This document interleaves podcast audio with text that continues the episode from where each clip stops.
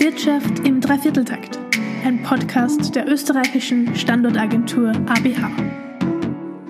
Hallo und herzlich willkommen zum Podcast Wirtschaft im Dreivierteltakt. Es begrüßt Sie wie immer Doris Dobida, heute mit meinem ureigensten Thema der Betriebsansiedlung, Foreign Direct Investment, Auslandinvestments. Und wie hat sich Covid-19 hier ausgewirkt? Was sind die Trends? Wohin geht die Reise? Wonach entscheiden Unternehmen und warum? Der zweite Lockdown hat Österreichs Wirtschaft stärker einbrechen lassen, beziehungsweise die Erholung etwas eingeschränkt. Und die österreichischen Unternehmen erwarten eher einen Rückschritt. Andererseits hat der verfügbare oder demnächst verfügbare Impfstoff die Aktienmärkte beflügelt und insbesondere Unternehmen aus der Luftfahrtbranche oder andere reisenahe, konjunkturaffine Unternehmen profitieren davon. Zum Beispiel haben die Aktien des Caterers Co. oder der Flughafen Wien enorm zugelegt in den letzten Wochen. Aber wie wirkt sich das alles konkret auf Auslandinvestments aus? Konkret auf Betriebsansiedlungen der Unternehmen? Dazu begrüße ich heute Dr. Joachim Arnold, Geschäftsführer von OCO Global, einem weltweit tätigen Beratungsunternehmen für Export- und Investitionsförderung. Heute zugeschaltet aus dem Raum Frankfurt. Hallo, Herr Dr. Arnold. Hallo, Frau Dobita. Danke für die Einladung. Ja, ich freue mich auch, wenn wir nur online sprechen können, aber das ist nun einmal das äh, Motto dieser Tage. Ja. Aber gehen wir gleich zur Sache. Die OECD hat äh, einen Rückgang der Auslandsinvestment zwischen 30 und 40 Prozent berechnet.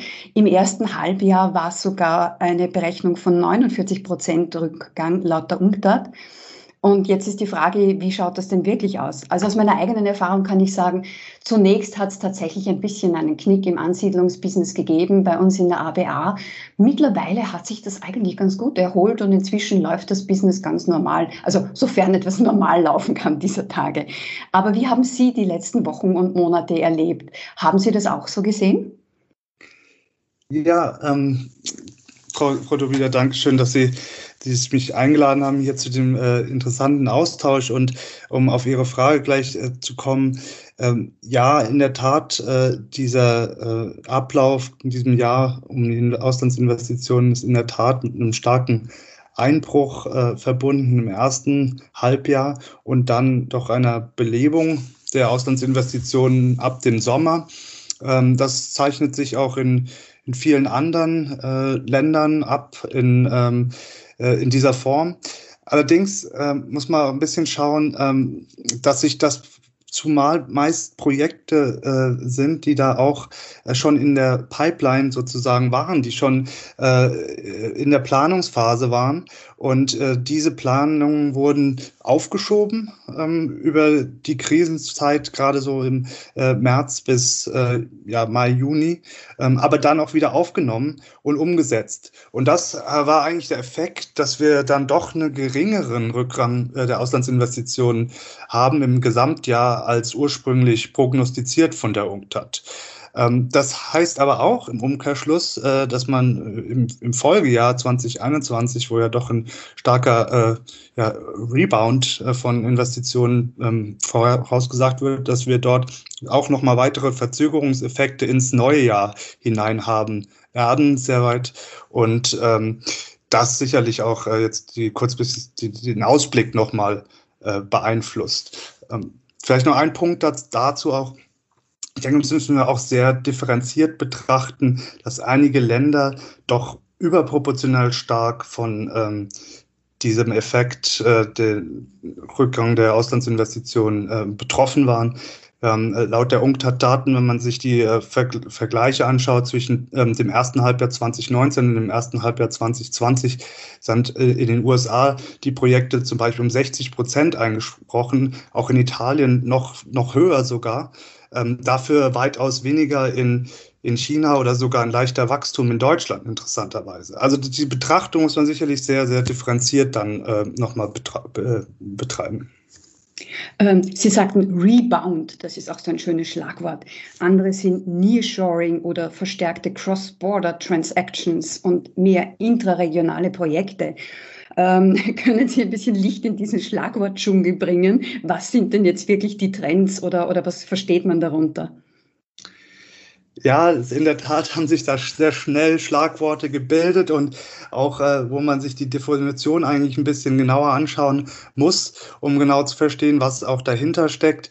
Ähm, und äh, wir reden bei Nearshoring, wenn man das Schlagwort mal aufgreift, als erstes natürlich eher um auch das verarbeitende Gewerbe, ähm, die in diesem Jahr auch sehr, sehr stark getroffen worden von einem Rückgang der, der Investitionstätigkeit.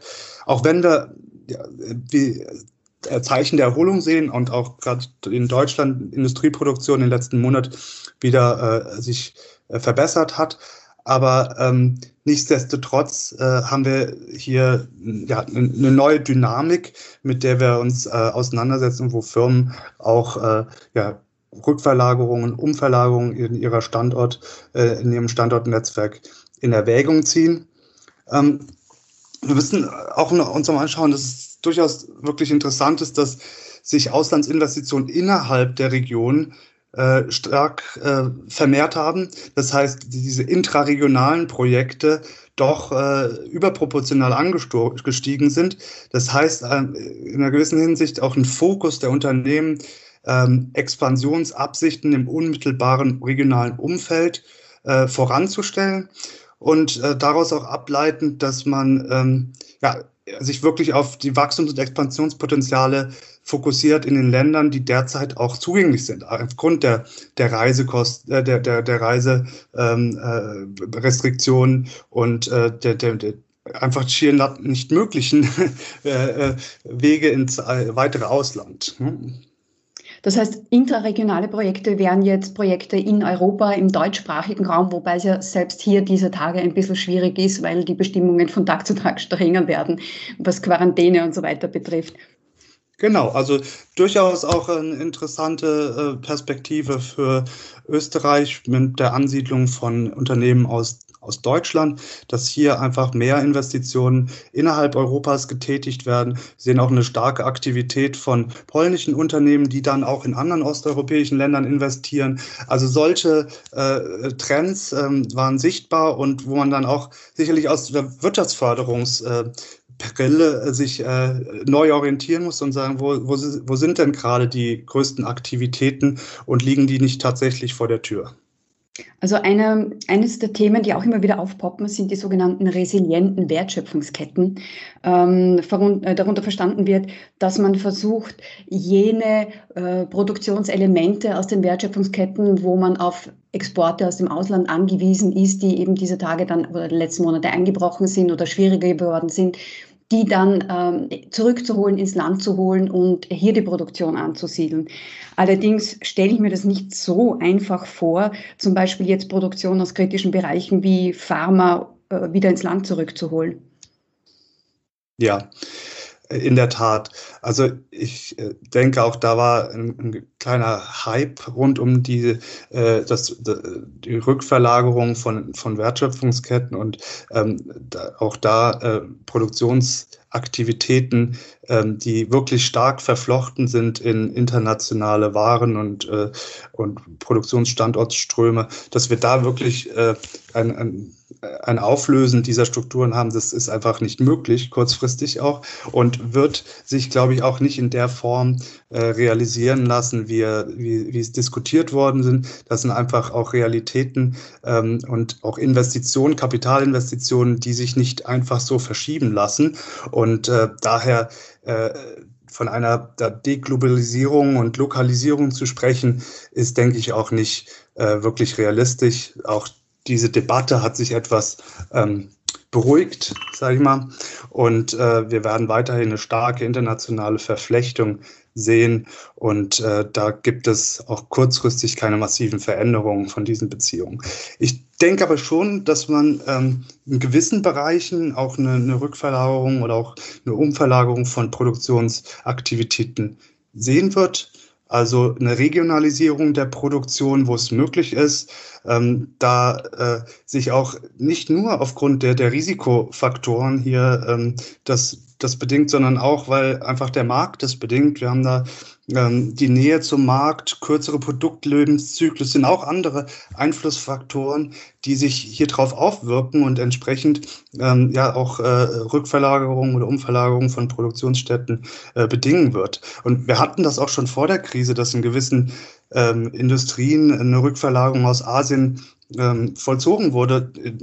Auch in der Textilindustrie nach Nordafrika ein Beispiel sind schon äh, auch vor der Krise äh, Produktionsstätten verlagert worden, einfach um näher am Markt zu sein, um, um schneller zu reagieren auf neue Entwicklungen.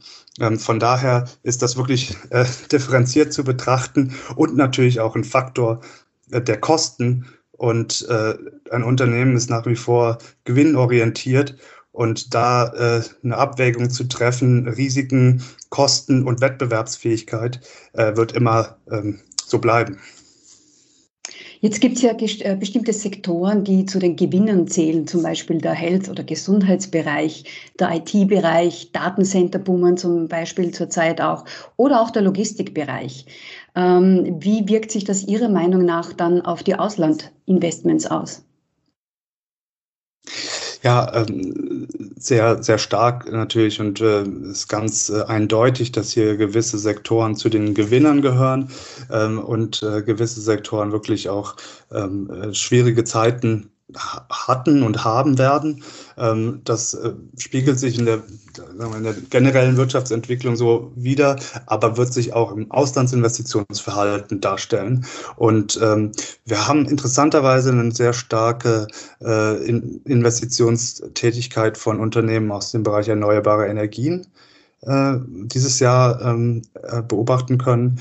Und auch da so eine kleine Renaissance dieses Sektors. Ich kann mich gut erinnern, dass wir da äh, schon äh, ja, in sagen wir, gut zehn Jahren oder zwölf Jahren da eine große äh, Initiative rund um die äh, An Ansiedlung von erneuerbaren Energien, äh, allen möglichen Formen der, der Wertschöpfungskette äh, relevant war. Aber hier hat sich, denke ich, auch wieder die die, die Industrie äh, konsolidiert und die neuen starken Spieler am Markt sind auch bereit, international äh, zu expandieren. Und ich denke, das wird ein interessanter Sektor bleiben und definitiv gezählt das zu den Gewinnern.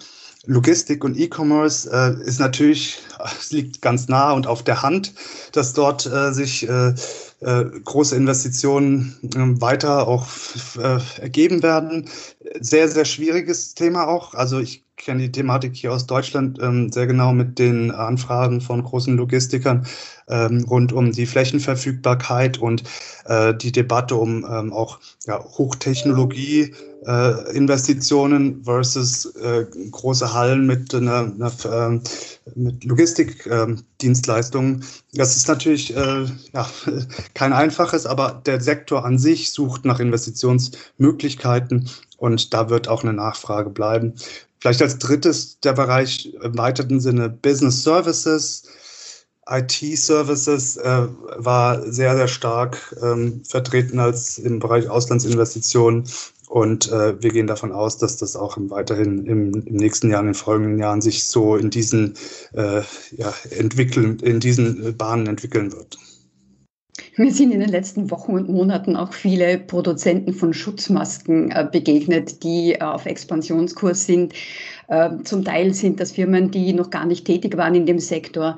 Denken Sie, ist das ein Teil der notwendigen Diversifizierung von Unternehmen oder stecken da andere Strategien dahinter? Ja, also ich finde es eigentlich interessant, wenn Sie das äh, so darstellen, ähm, mit äh, ja, kurzfristig auch die Chance zu nutzen, in einem neuen Bereich äh, aktiv zu werden. Äh, ich finde das äh, eigentlich sehr ähm, erfrischend, dass Unternehmer halt auch dann aus der Misere doch äh, das Beste äh, machen wollen und einen umstellen, äh, ihre Ausrichtung umstellen und äh, eine, ja, eine gewisse Art auch eine Diversifizierung auch sehr kurzfristig einleiten wollen. Äh, ich denke nicht, dass das Thema äh, an sich Maskenproduktion jetzt vielleicht da so ähm, äh, de, dass das die größte Chance ist ähm, und auch dann immer im Zusammenhang mit gewissen ja, gewünschten Abnahmen von auch Regierungsorganisationen. Also ich denke nicht, dass das so äh, dann auch eine große Zukunft hat für Unternehmen. Aber äh, grundsätzlich den Ansatz zu sagen, wir sind in der Industrie, wir wurden äh, ähm, davon hart getroffen, die verändert sich, die Industrie, dann ist so eine Krise auch wirklich ein Auslöser, zu sagen, wir müssen uns neu aufstellen, wir müssen uns diversifizieren, neue Geschäftsfelder erschließen. Und äh, wie komme ich dahin? Welche Strukturen äh, liegen vor und wie müssen die Strukturen sowohl ja, intern, äh, organisatorisch als auch von dem äh, Produktionsnetzwerk, von den, äh, von, von, den Operations her äh, neu aufgestellt werden, um dann erfolgreich zu werden? Und da denke ich, werden einige als ähm, ja, erfolgreich hervorgehen und manche werden es aber wahrscheinlich auch nicht schaffen. Ganz eine andere Frage. Ähm, von meinen Kunden höre ich immer wieder, dass das Wichtigste im Geschäft die persönliche Beziehung zum Geschäftspartner ist, auch in der Expansion oder vor allem in der Betriebsansiedlung. Das ist allerdings dieser Tage sehr schlecht. So wie wir uns jetzt nur elektronisch verständigen können, betrifft das natürlich auch meine Kunden. Die Frage ist, wird sich dieser Trend der persönlichen Beziehung, des persönlichen Kontakts, ähm, wird das weniger werden oder wird das durch die Covid-Krise in der Betriebsansiedlung sogar noch verstärkt werden? Wie sehen Sie das? Mhm. Also, ähm, dass, dass das digitale Leben und auch die Kommunikation jetzt wirklich äh, in den Alltag einbezogen ist, ist, ist definitiv ein Fakt und ähm, zeigt aber auch in, in einigen vielen Fällen, dass es ähm, auch Effizienzen hat. Auf der anderen Seite, und da, da stimme ich Ihnen zu, dass äh, ja, persönliche Beziehungen im Geschäftsleben einfach Geschäftsleben ein, ein wichtiger, extrem wichtiger Faktor sind und nicht zu ersetzen. Und deswegen ähm, denke ich, wird da eher eine Balance stattfinden hinsichtlich einer, einer Vorbereitung, einer digitalen Vorbereitung und auch vielleicht auch in einer früheren Phase der Gespräche, gerade wenn man um das Thema Betriebsansiedlung spricht, äh, Informationsfindungsphasen, äh, ersten Austausch, äh, das sind, sage ich mal, äh, sicherlich Bereiche, die durch das Digitale ersetzt werden können, wo man nicht erstmal äh, in den Flieger steigen muss, sondern einfach eine saubere Vorrecherche und eine gute digitale Gespräche ähm, führen kann. Und, und, und dann kommt man aber trotzdem an den Punkt, denke ich, wo es einfach unerlässlich sein wird, dort persönliche Beziehungen aufzubauen, äh, um eine auch Entscheidungsgrundlage zu erarbeiten, äh, wo wird investiert und wo finde ich die besten Bedingungen und äh, ja, dazu gehört da auch wie so einfach Soft, Facts, die man nicht, sicherlich nicht digital, digital erfahren kann, sondern da muss man dann vor Ort sein. Und deswegen denke ich, dass da ähm, auch die Bedeutung und die Besonderheit und einer Reise ähm, wieder nochmal ansteigen wird und wir dort halt ganz gezielt auf Entscheidungen hinarbeiten und das wird dann aber trotzdem im persönlichen äh, Raum äh, weiter äh, so stattfinden. Es ist jedenfalls unbestritten, dass wir wirklich einen Digitalisierungsschub erfahren haben durch die Arbeit im Homeoffice, ähm, durch all die neuen technischen Möglichkeiten wie die digitale Gründung, die wir auch schon besprochen haben. Ähm, es sind in manchen Branchen auch völlig neue Businessmodelle, neue Technologien entstanden. Und ich denke, dass die wahrscheinlich auch exponentiell wachsen werden. Ich denke da an äh, den eh schon angesprochenen Bereich Infrastruktur, aber auch Cybersecurity bis hin zur Cybersecurity-Versicherung hatte ich neulich ein Projekt. Das sind alles spannende neue Businessmodelle und ich nehme an, dass das sich auch in, in deren Auslandsinvestment niederschlagen wird, wenn die so wachsen und expandieren. Ja, äh, das, das, das denke ich auch. Das hängt alles sehr eng miteinander zu tun. Digitalisierungsschub kann man durch auch, äh, ist, ist etwas Positives, ähm, wodurch wir äh, produktiv arbeiten können und äh, aber gleichzeitig birgt es auch Risiken. Ähm, Sie sprachen Thema Cybersecurity an. Ich denke, das ist ein, ein, ein Riesenthema, dass äh, dort ähm, bei Bedrohungen für Unternehmen, die können existenzieller Art sein äh, und, und wirklich große Schäden ausnutzen, dass dort entsprechende ähm, ja, Services geschaffen werden, die dann äh, das verhindern können. Und daraus werden eine hohe Nachfrage und auch ein starkes Wachstum in so einer Industrie äh, generiert werden. Und da äh, gibt es dann sicherlich wichtige Spieler, die auch international investieren und große ähm, äh, Ansiedlungen äh, sich dann daraus ableiten werden. Von daher werden diese Branchen sicherlich exponentiell wachsen. Und es bezieht sich so ein bisschen auf welche Sektoren sehen wir in, in dem ähm, Bereich äh, der, der FDIs äh, in Zukunft wachsen. Und da ist sicherlich äh, unter dem Mantel ähm, IT-Service, Business Services, ähm, das werden die Bereiche sein, die wir hier äh, stark am Wachsen sehen. Also grundsätzlich auch der Service-Sektor, ähm, da ist, äh, ist viel Bewegung drin und dort werden viele Investitionen stattfinden und entsprechend, ähm, auch wenn man so traditionell äh, auch aus der Wirtschaftsförderung oft noch an die Produktion und die, das verarbeitende Gewerbe als Zielgruppe sieht, dann ist doch äh, auch in dem Servicebereich von äh, viele Auslandsinvestitionen und auch äh, zu erwarten. Und man muss sich entsprechend auch positionieren, wie man als Standort sich dort aufstellen kann, um dann solche äh, Zukunftsinvestitionen auch ansiedeln zu können. Andererseits gibt es Branchen, die, sagen wir mal, auf der Bremse stehen oder vielleicht sogar die Mehrheit der Branchen, die auf der Bremse stehen. Ich habe kürzlich gelesen, dass ähm, Österreichs Banken knapp 94 Milliarden Euro bei der EZB gelagert haben. Und seit Juni dieses Jahres hat sich dieser Wert mehr als verdoppelt. Seit 2015 ist es sogar 13 Mal so hoch, hat kürzlich eine österreichische Tageszeitung geschrieben.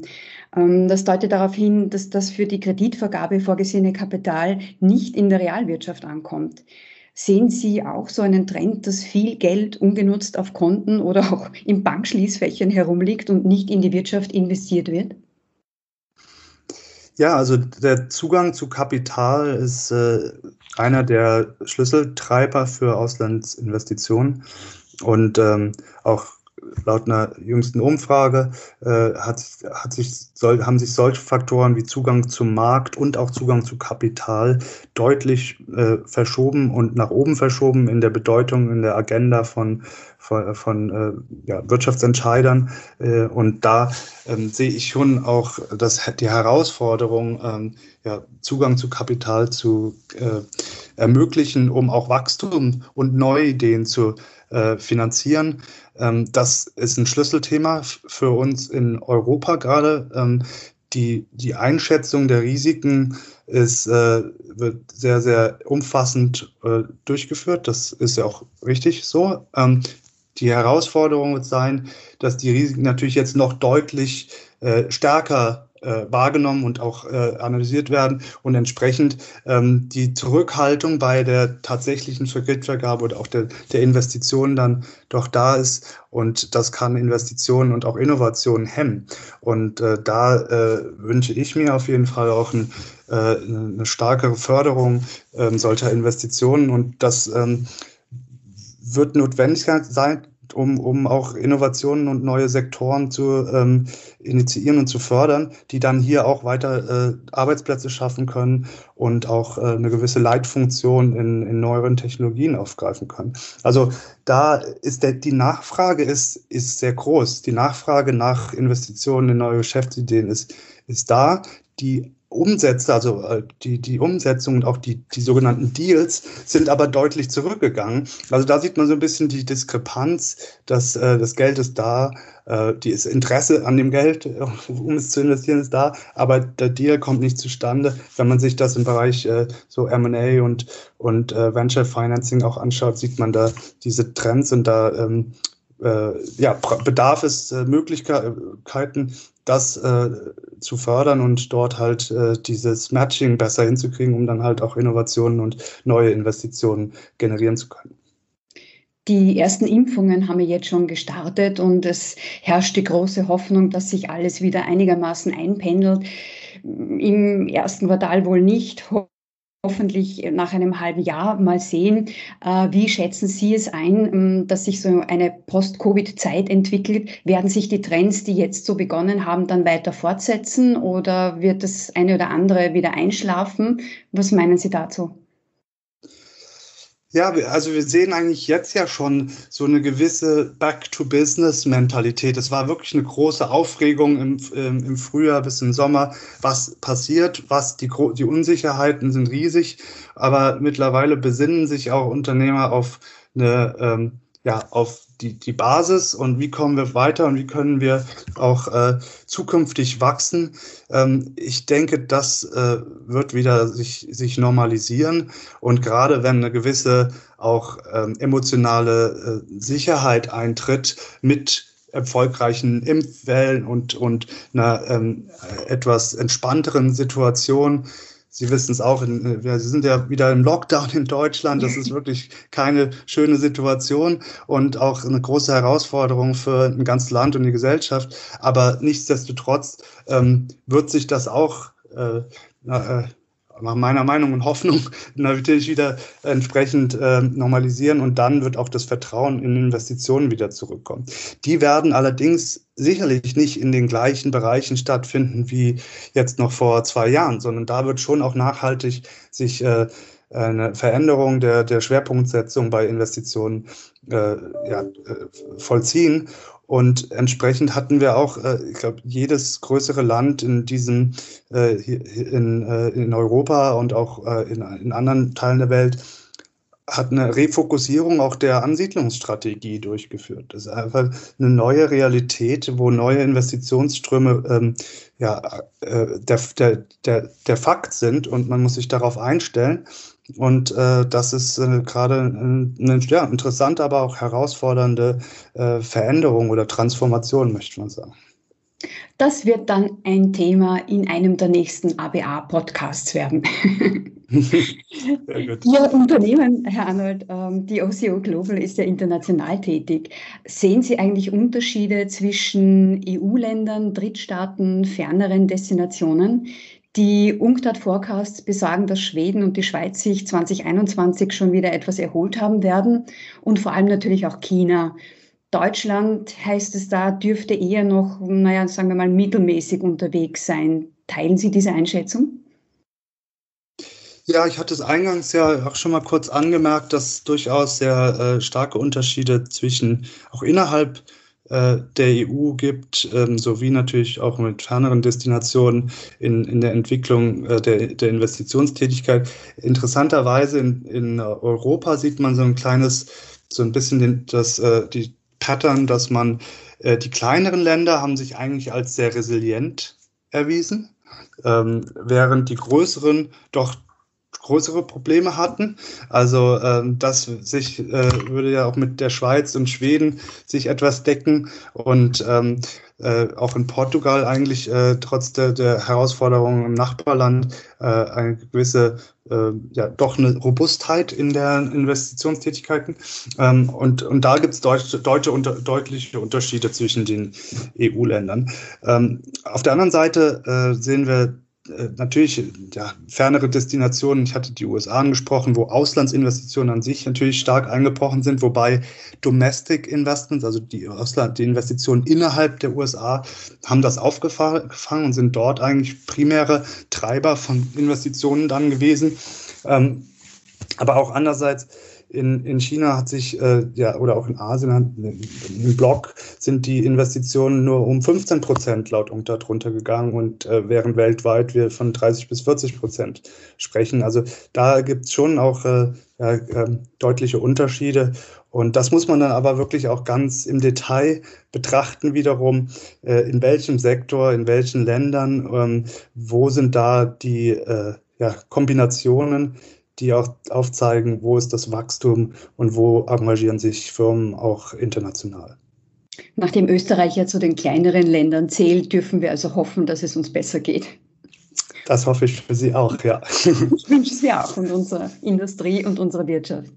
Ja. Was würden Sie den Unternehmen raten, die jetzt gerade Expansionsschritte planen, zum Beispiel von Deutschland nach Österreich, außer sich an die ABA zu wenden?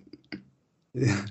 Ja, also ähm, natürlich ist äh, diese Zeit von Unsicherheit geprägt und deswegen ähm, die eine wirklich äh, detaillierte und, äh, und äh, umfassende Voranalyse der Expansionsschritte sowohl, sowohl marktseitig, mal, ähm, wo sind die Potenziale, was bedingt das, äh, das Wachstum und äh, wie kann man das am besten umsetzen, dann halt auch mit den notwendigen Investitionsschritten in ähm, ja, äh, Standorte.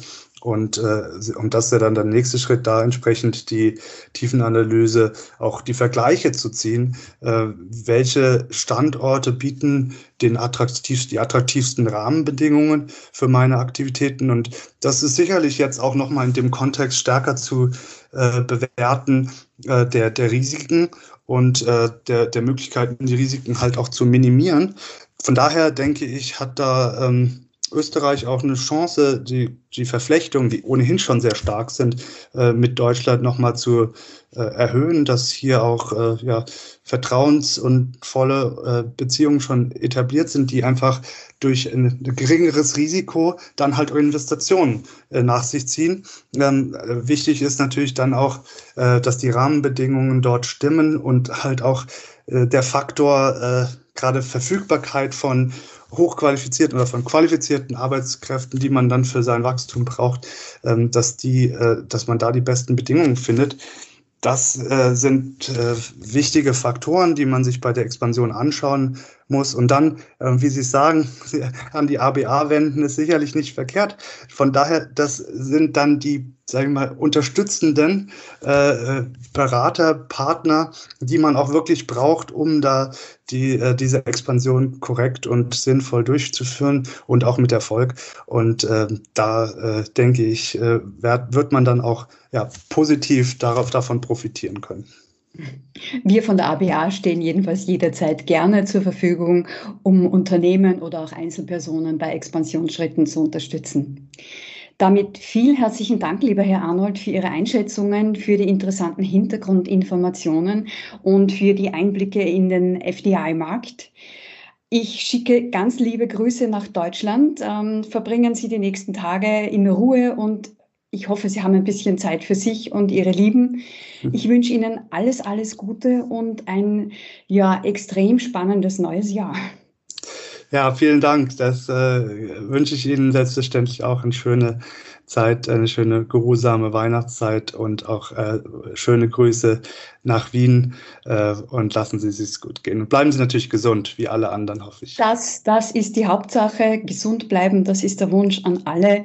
Es geht ein wirklich außergewöhnliches Jahr dem Ende entgegen, aber wie schon gesagt, das nächste wird, mit, äh, wird mindestens genauso spannend werden. Damit Absolut. alles Gute, liebe Grüße und auf Wiederhören.